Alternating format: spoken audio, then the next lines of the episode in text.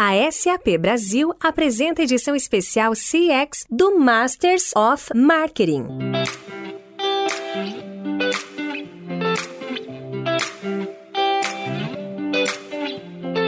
Olá, eu sou Luiz Gustavo Bacete, head de conteúdo da MMA Latam. Bem-vindos a uma edição especial do podcast Masters of Marketing, parceria com a SAP Brasil, para discutir o mundo do CX. Neste episódio, eu, Fabiano Lobo, diretor-geral da MMA Latam, e Murilo da Costa, diretor de vendas CX da SAP, conversamos com Lígia Monice, head de marketing, brand e comunicação e mídia das lojas Riachuelo.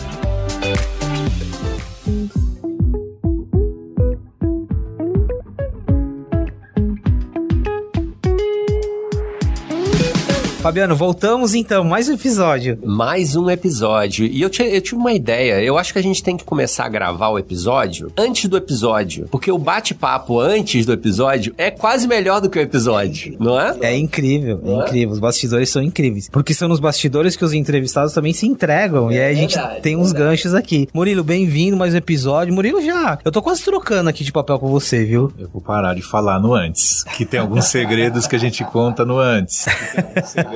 e aí, pessoal, é assim, a Lígia, muito bem-vinda, Lígia. Obrigado por você estar aqui. Obrigada, Luiz. Obrigada, Fabiano. Foi um prazer estar aqui. Uma honra ter participado desse podcast. A gente tem um roteiro, a gente combina o roteiro, tem as perguntas. Aí a gente fica meia hora antes batendo papo e ela vai entregando ali algumas coisinhas. Não que não esteja no LinkedIn, mas aí você vai é, conectando um pouco, né? E eu queria começar com isso, Lígia. Você vem de uma experiência de 10, quase 10 anos na Mondelez, trabalhando na, na segmento de sobremesas, bebidas, tangue, movimento, é, marcas bem, bem interessantes. E chega em janeiro desse ano no varejo, Riachuelo. Que experiência foi essa, assim? Que, o que tem sido essa experiência? Foi realmente, eu, eu costumo falar que é intenso, né? Intenso e tá muito divertido, assim, porque a gente tem feito coisas muito, muito interessantes esse ano. Esse ano eu cheguei justamente no momento em que a gente tá reposicionando a marca. Então, um momento bem importante para a marca de sair de uma marca é, mais de varejo, que falava, né, de, de preço, promoção e, e para construção de marca, né? De uma mensagem de marca mais de conexão, mais profunda com o consumidor e de gerar conversas, né? A gente, tanto na, na, em canais tradicionais quanto e principalmente nas redes sociais e no digital, a gente conseguiu, acho que com o reposicionamento, gerar muita conversa e realmente se inspirar nas nossas consumidoras e trazer isso, é, retroalimentar isso para a estratégia de marca. Então tá sendo é incrível essa, essa experiência. Vale lembrar, a Mondeliz tem, já vem de um, de um trabalho em e-commerce, multiplataforma interessante. Então ali já, ela já bebia desse universo, mas chegar no varejo e no varejo de moda é assim, é outro mundo, é outra coisa. E achei super interessante você mencionar esse contexto de sair do, do transacional, vamos dizer assim, para construção de marca, né? E como tem sido isso? Como que isso reflete em todo o reposicionamento que você tem que fazer dentro do marketing? É, eu acho que isso é, é uma, uma tendência que, né, desde os últimos anos, as marcas em geral têm buscado conexão, né? Porque acho que é, com o advento do digital mais forte, não dá mais pra gente considerar a marca como um, uma via de uma única, né? Que você informa e que você espera que o consumidor te compre e te considere. Acho que tem que ser uma, uma, conexão mais profunda, porque o consumidor, a audiência e a atenção do consumidor não tá mais ali para, né, como era antes. Então agora tá muito mais pulverizada e você precisa realmente entrar nas conversas, entrar no, é, na dinâmica do que a audiência tá já gerando de atenção. É, e chegar na Riachuelo nesse momento, né, no meio da pandemia, em que muita coisa mudou, o digital transformando, né, nessa potência que é pro varejo,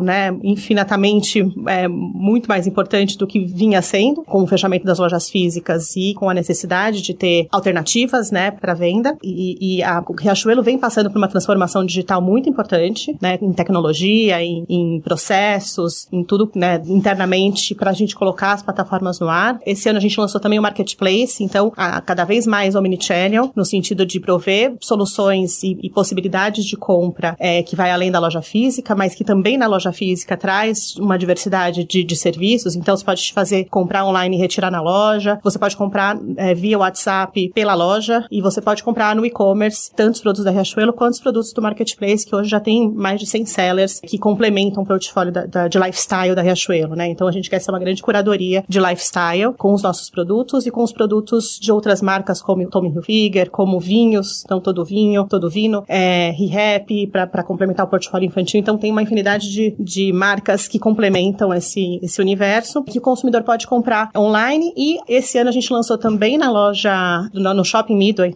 no Rio Grande do Norte, a gente lançou a Casa Riachuelo, onde lá fisicamente tem também os produtos do marketplace. Então o consumidor pode olhar para os produtos, escolher os produtos e comprar para receber em casa. Então uma, uma experiência digital ali, né? Descrevendo um pouco do contexto, você já foi falando, né, que é o mote do nosso episódio que é hiperpersonalização. Eu vou fazer uma pergunta para você, Murilo, para trazer o lado, o olhar do dia a dia ali, e aí depois pra gente colocar em perspectiva como que essa hiperpersonalização se reflete no dia a dia da Riachuelo. Hiperpersonalização, né? O que a Lígia descreveu de canais, de contextos, de como que isso chega na ponta para você nos projetos que vocês estão trabalhando? Bom, a Lígia ela descreveu casos práticos, né? Todo, todo varejo hoje ele tá buscando o quê? Recorrência. Então ele tá, como a Lígia descreveu, falando de vinho, falando de roupa, falando de móveis, falando de inúmeras coisas para atender o B2C, porque a gente quer recorrência. Né? A gente tem alguns exemplos bons de recorrência, falamos de marketplace aqui, né? Mundialmente, né? A Alibaba tem 80 recorrências por ano, então é muita coisa. A Amazon nos Estados Unidos comprou a Whole Foods justamente para poder ter mais recorrência. Eles já passaram de 50. Se eu não estou enganado, a última vez que eu pesquisei, eles já estavam em 50 recorrências por ano. E no Brasil isso ainda ainda é incipiente. A gente está ali na casa de 5, 8 recorrências dentro de uma mesma marca, né? Então, o grande mote é buscar a recorrência. E quando você multiplica a, e segmenta o produto, a grande dificuldade é você entender o contexto da pessoa. Ela, ela entra na tua, no teu marketplace buscando uma coisa, mas ela começa a dar pintas do que ela quer. Hoje eu quero falar disso. É como se ela estivesse falando com o vendedor da loja. Hoje eu vim falar de um presente para minha esposa. Então, por favor, o carrinho, todas as suas sugestões têm que ser coisas para minha esposa. São roupas femininas, acessórios. Amanhã eu tô indo para comprar alguma coisa pro meu sobrinho e ele é torcedor do São Paulo, então eu quero coisas de torcida São Paulo. Outro dia eu vim ver alguma coisa para minha casa. Então a tecnologia hoje, ela tá indo muito mais para essa personalização contextualizada do momento. Eu entrei na loja para falar de alguma coisa hoje, mas amanhã eu posso falar de outra. Por favor, não fica me perseguindo três dias depois com a roupa feminina, porque era naquele momento. Então a, a TI ela vem para ajudar a ter esse feeling contextualizado. Então a hiperpersonalização vem daí, é entender o momento da pessoa entrando no teu digital igualzinho fosse um vendedor na loja. Oi, a gente vai falar do que hoje? E tentar ser natural. Acho que a tecnologia veio para ajudar e a ter esse ponto. Eu conecto essa parte do Murilo com o que a gente falou de curadoria, que tem relação, o desafio que vocês têm hoje de, de estruturar esse marketplace, né? Então, esse conceito de hiperpersonalização, como que ele se materializa para vocês? Legal, não, acho que isso é, é, fundamental e a gente vem estudando o consumidor em diferentes, diferentes aspectos. Então, desde a criação das campanhas, que a gente tem um modelo colaborativo com os nossos parceiros, a nossa agência, o nosso time interno e com a consumidora, que a gente testa desde o início da ideia, na verdade, antes da ideia, para entender o contexto, por exemplo, a gente vai criar para o Dia das Mães. Então, a gente chamou as mães e, justamente o que você estava falando, Murilo, da contextualização daquele momento, né? As, as mulheres naquele contexto são é, mães, né? Estão procurando ou vão ser presenteadas naquele momento. Mas o que, que significa, né? Ser mãe, qual que é o dia, né? Para dentro daquele momento de Dia das Mães, como que a gente pode retratar essa mulher, nossa consumidora? Então, a gente chamou para entender a mãe na pandemia, o que estava acontecendo, quais eram as tensões. A gente criou a campanha e a gente criou dentro do posicionamento novo que a Riachuelo começou a seguir você, né? Que desde o começo do ano a gente vem falando com essas mulheres, é, empoderando as mulheres e apoiando a mulher nos seus, seus diferentes papéis. Na, na, campanha de março a gente posicionou dessa forma com a música Te Sigo Somando e depois isso foi é, se desdobrando para as diferentes campanhas durante o ano é, e a gente começou a entender, então, para aquele momento do Dia das Mães, o que, que era importante, que tensão que a gente estava resolvendo, né? Como que a gente podia se conectar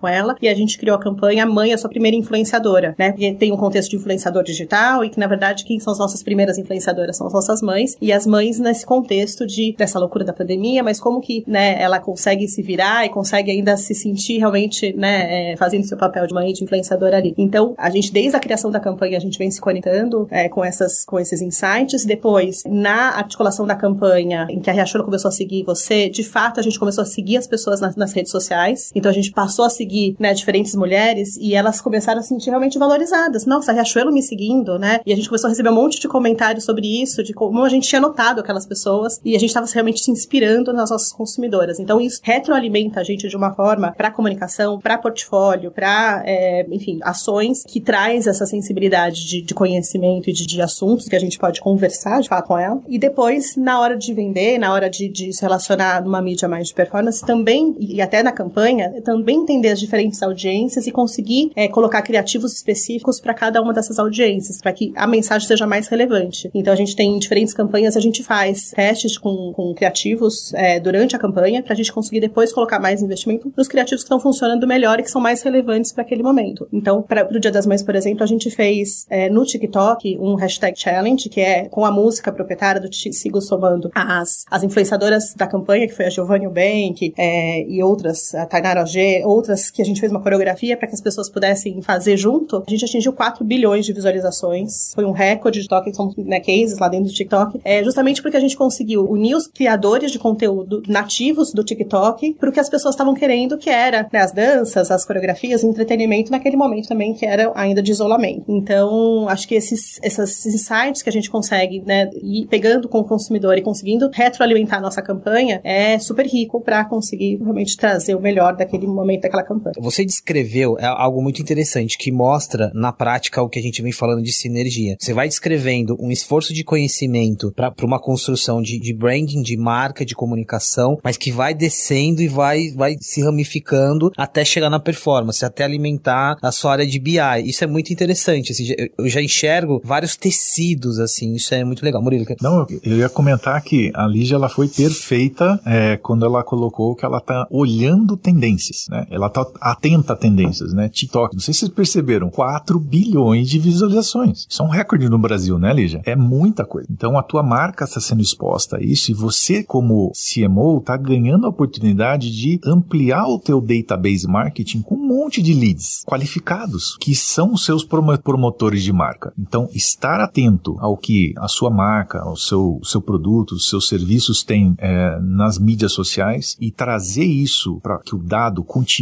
dentro da tua empresa de forma consentida, de forma aonde ele possa expressar as preferências dele, isso é ouro para um CMO hoje. Esse deveria ser o papel número um do CMO. Como é que eu consigo abrir a porta da minha casa para que essas pessoas se relacionem comigo de forma natural? É uma coisa muito interessante. Eu estava ouvindo vocês é, nesse primeiro primeira parte aqui do nosso podcast e eu fiquei pensando numa, numa frase de um amigo da casa, né, é, em relação ao test and learn. Né? Então, testar na velocidade de uma Ferrari por o preço de um Fusca, né? E aí você acrescentou um layer de não só do test and learn, mas também de como é que você pega o learn e aplica, né? É, e isso é muito interessante porque você pegou o mercado da moda né, no momento onde a gente vai ter uma retomada muito forte, as pessoas vão sair de casa, vão precisar comprar roupas, vão precisar entrar na, na moda, digamos assim, né? E isso vai fazer com que você, no final do dia, tenha um, uma escala de todo esse aprendizado que você teve, né, do, durante esse último período, né, é, que vai ser talvez potencializado, putz, é, não sei a que potência, né? Então, para mim, se a gente vai fazer aquela pergunta de sempre, né, Pacete? Afinal, o que, que é Martech? Para mim, isso é o core do Martech, né? Como é que você pega o, o aprendizado do que você testou, aplica o seu layer de é, inteligência, né? Aplica tecnologia, aplica seu layer de estratégia e como é que você catapulta isso para frente. É, e aí eu tenho uma pergunta para você. É, eu outro dia fiquei sabendo de empresas que ajudam as marcas a criarem suas lojas dentro de marketplace, né? E eu disse, eu não, não sabia que isso existia, fiquei muito é, impressionado porque é um mercado gigantesco. E eu queria te perguntar, vocês estão olhando para isso, para esses parceiros estratégicos que ajudam as marcas a montarem as suas lojas dentro dos marketplaces? A gente tem sim, inclusive a gente acabou de implementar uma plataforma que é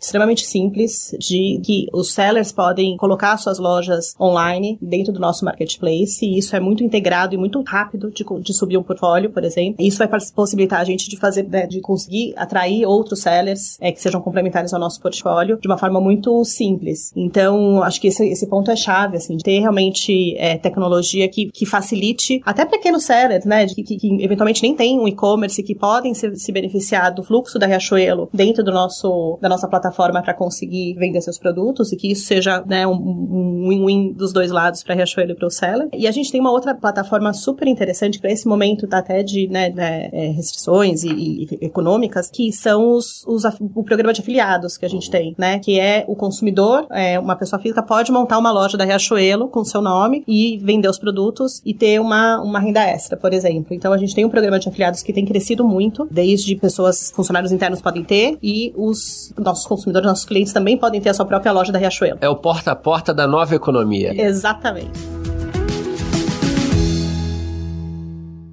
Customer Experience é parte de uma empresa inteligente. Envolva seus clientes com experiências hiper personalizadas e conte com a gente. The Best Run SAP.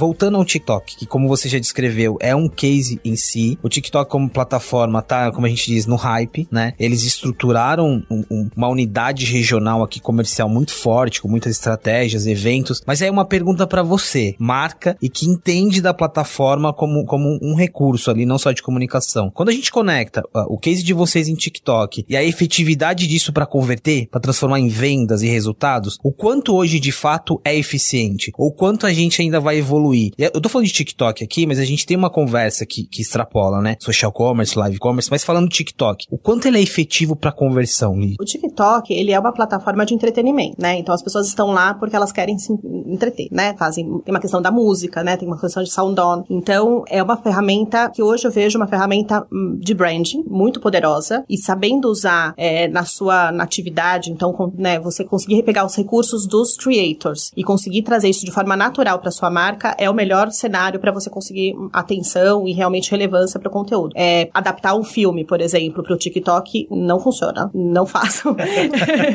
é algo. Por mais óbvio que pareça ali, já ainda é bom, ainda é bom reforçar, né?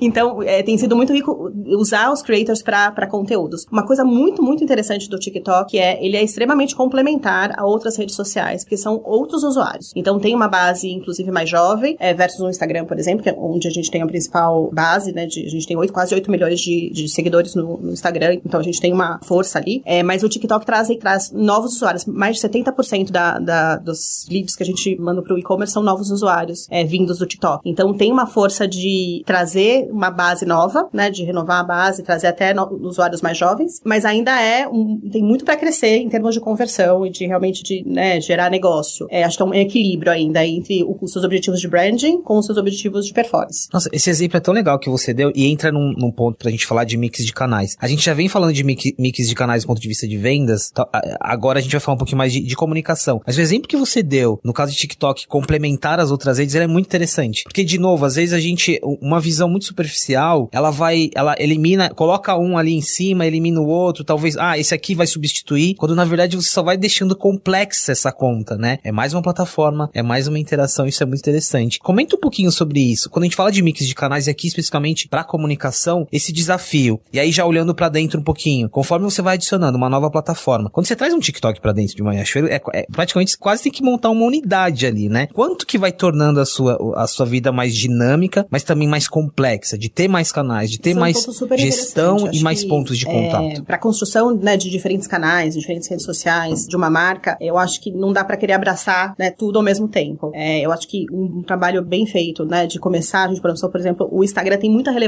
para moda, né? Diferente do Facebook, por exemplo, tem menos. Então tem uma questão da relevância do, de cada um dos canais, de cada um dos, né, dos veículos, de trabalhar bem feito, de você conseguir ter atenção para o canal e entender o estágio que cada um está. Então no Instagram a gente tem um, um desenvolvimento, né, uma maturidade interessante para gerar essas conversas, para gerar essa ativação toda que a gente está fazendo da marca. Então mesmo no alcance orgânico, né, numa mídia, é, num earned media. É, e o TikTok vem como trazendo esses novos usuários e a gente está desde final de 2019, antes até do TikTok estar tá no Brasil, a gente já estava trabalhando rede, é, essa rede, é, entendendo, experimentando. Acho que uma coisa super interessante, o, a Riachuelo, né, o time de marketing da Riachuelo tem uma cabeça muito de experimentação, né, da gente conseguir experimentar, testar, aprender, escalar. Então, parte da verba toda, em todas as campanhas é dedicado a novas coisas, a inovação e a novos experimentos. E o TikTok foi um deles, né? A gente começou o TikTok, quando o TikTok chegou no Brasil, a gente começou realmente a fazer ativação de mídia e foi funcionando porque acho que a gente entendeu a dinâmica dinâmica da, do TikTok. Então, em cada campanha, a gente consegue produzir de uma vez, né, conteúdos diferentes, captação diferentes que vão bem tailor-made para cada uma das redes, que isso traz essa atração, né, no orgânico, é, mas demanda essa gestão, né? O que, que a gente quer com o TikTok? Qual que é o, né, o nosso, nossa ambição com o TikTok? Qual que é a nossa ambição e nosso crescimento com o Instagram? O Twitter, agora a gente está trabalhando mais forte o Twitter. A gente começou a montar squads de conteúdo para conseguir atender os diferentes perfis de cada rede social, para conseguir ter essas, essas dinâmicas atendidas, né? Então, o perfil das conversas no Twitter é diferente do perfil do Instagram, que é muito diferente do TikTok. Então, como é que a gente entende essas, essas diferenças versus, inclusive, as mídias pagas que a gente está em outros canais, né? Como no YouTube, como no, no, offline, e é tudo muito complementar. Inclusive, a gente fez um estudo, né, junto com o YouTube, para entender a complementariedade. Então, na, na campanha de marketplace que a gente lançou em junho, a gente fez um estudo de complementariedade de audiência e alcance de, do digital junto com o offline. Então, como que a gente consegue trabalhar os dois juntos para ter o um melhor alcance?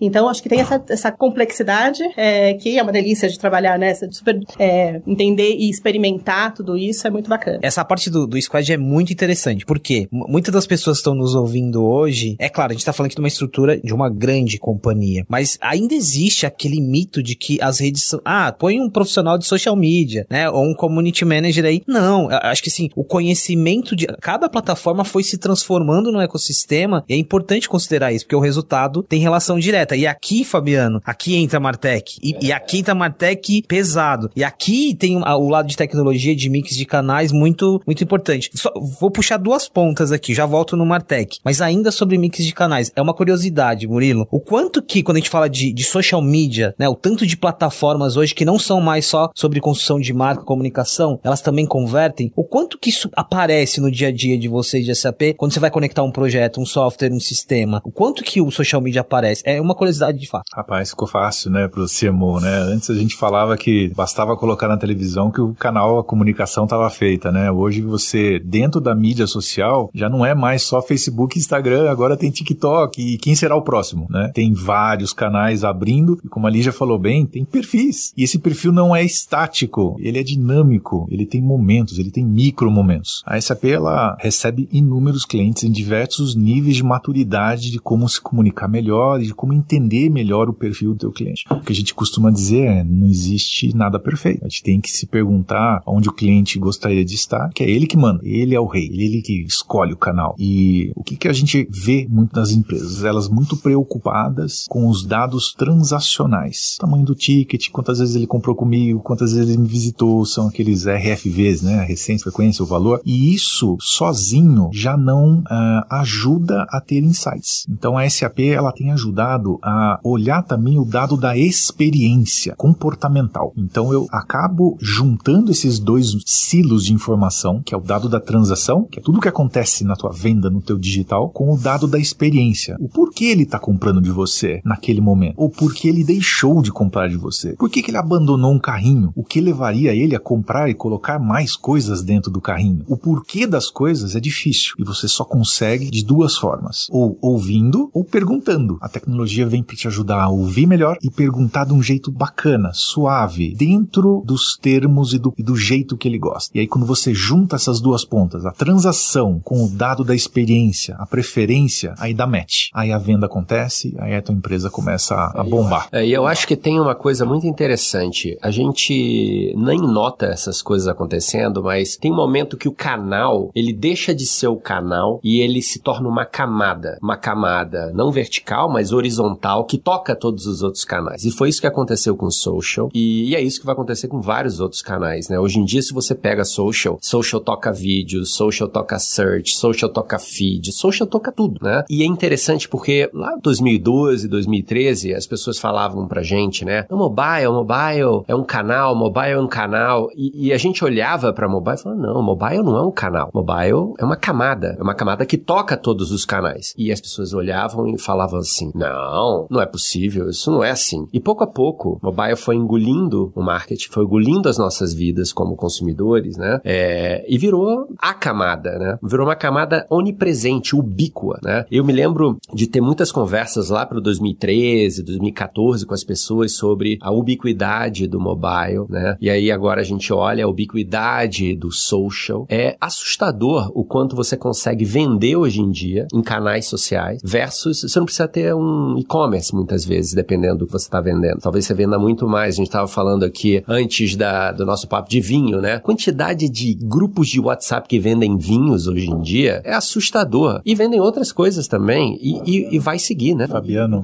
você consegue transformar o seu e-commerce num social commerce. Você une as duas tecnologias.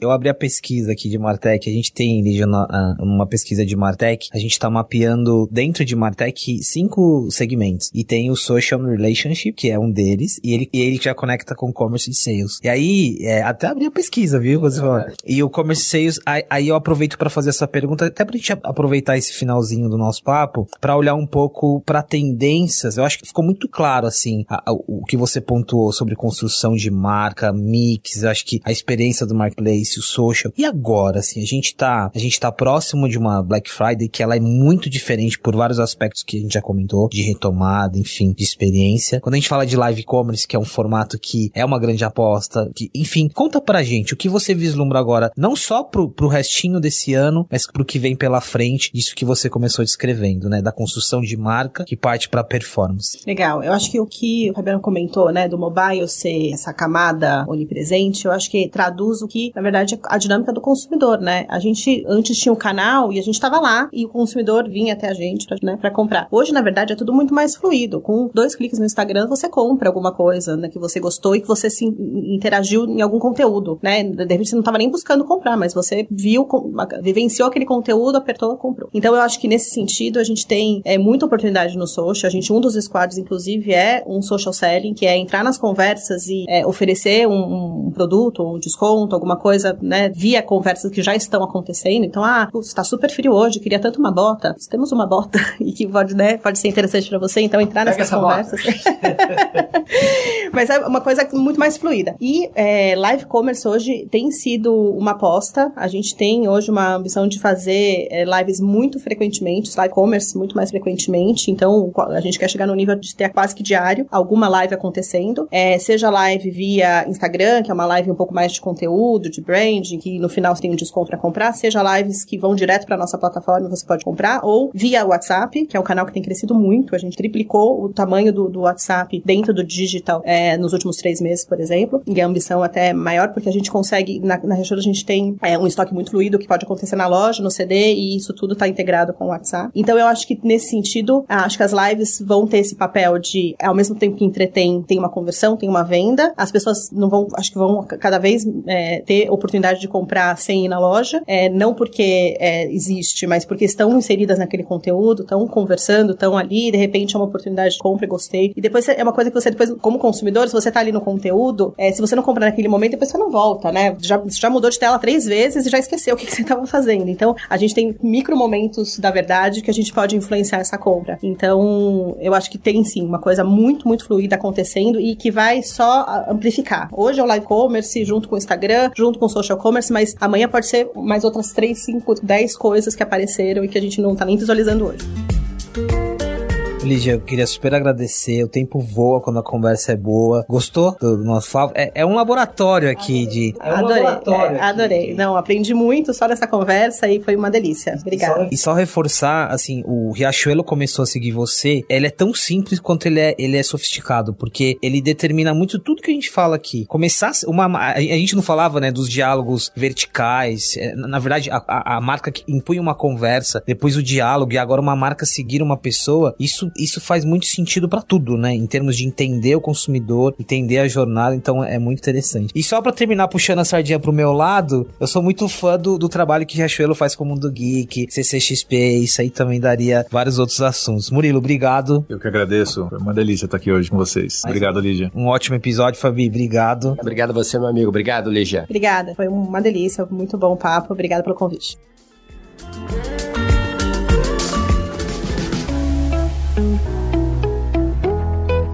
Muito obrigado pela presença em mais este episódio da série especial Masters of Marketing CX, em parceria com a SAP Brasil. Se você quer ouvir outros episódios e conectar ainda mais essas conversas, é só ir no seu agregador de áudio preferido e procurar por Masters of Marketing. A SAP Brasil apresentou a edição especial CX do Masters of Marketing.